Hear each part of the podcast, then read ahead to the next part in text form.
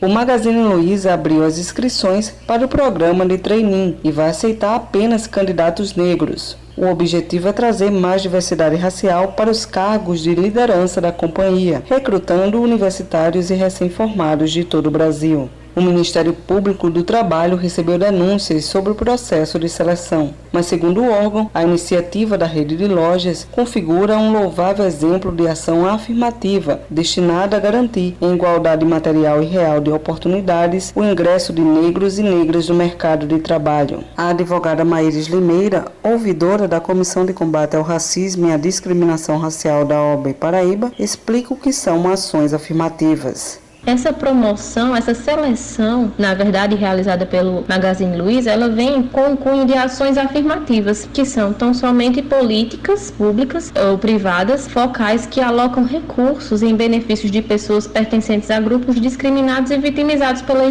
exclusão socioeconômica no passado ou no presente. Nesse caso, nós estamos falando tão somente de todo o contexto histórico de racismo no nosso país. A seleção da empresa dividiu opiniões nas redes sociais. Um dos argumentos levantados é que, para tentar uma seleção de treininho, as pessoas têm que ter o mesmo nível de qualificação. Por isso, brancos e negros poderiam concorrer igualitariamente. Para Maíris Limeira, não se valida esse tipo de discurso, porque essas iniciativas fazem parte das políticas afirmativas. Não há que se observar a validade desse tipo de discurso, tendo em vista que esse, de fato, é o objetivo das ações afirmativas. O objetivo é diminuir a disparidade econômica, social e educacional do nosso país. É essa a proposta da cota racial implementada em qualquer processo seletivo. É uma medida de ação contra a desigualdade num sistema em que se privilegia um grupo racial em detrimento de outros. Após a divulgação da seleção, muitos internautas acusaram a empresa de cometer racismo reverso.